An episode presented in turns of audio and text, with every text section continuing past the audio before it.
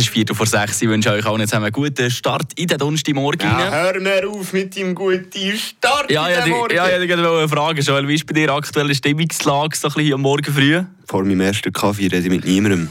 Das gilt auch für dich. Philipp. Ja, aber hey, Joel, mittlerweile haben wir ja den 20. April und hast gewusst, eigentlich sollte ja in dieser Jahreszeit, wo wir jetzt gerade drin stecken, ein bisschen besser gelohnt sein als sonst am Morgen früh. Sollte, sollte, ähm, Fahrradkette. Lass einfach mal schnell heute rein. Eine Portion Wissen für einen starken Tag. Schlauere Tag mit Radio FR. Trotz der Frühjahrsmüdigkeit geht die Zahl der Morgenmuffel im Frühling bis zu 50 Prozent zurück. Das, weil der Frühling bei vielen positive Gefühle auslöst. Die Tage werden länger, die Sonne verwöhnt wieder unsere Haut mit den ersten warmen Sonnenstrahlen und die Pflanzen fangen wieder an blühen in ihrer vollen Farbe gebracht.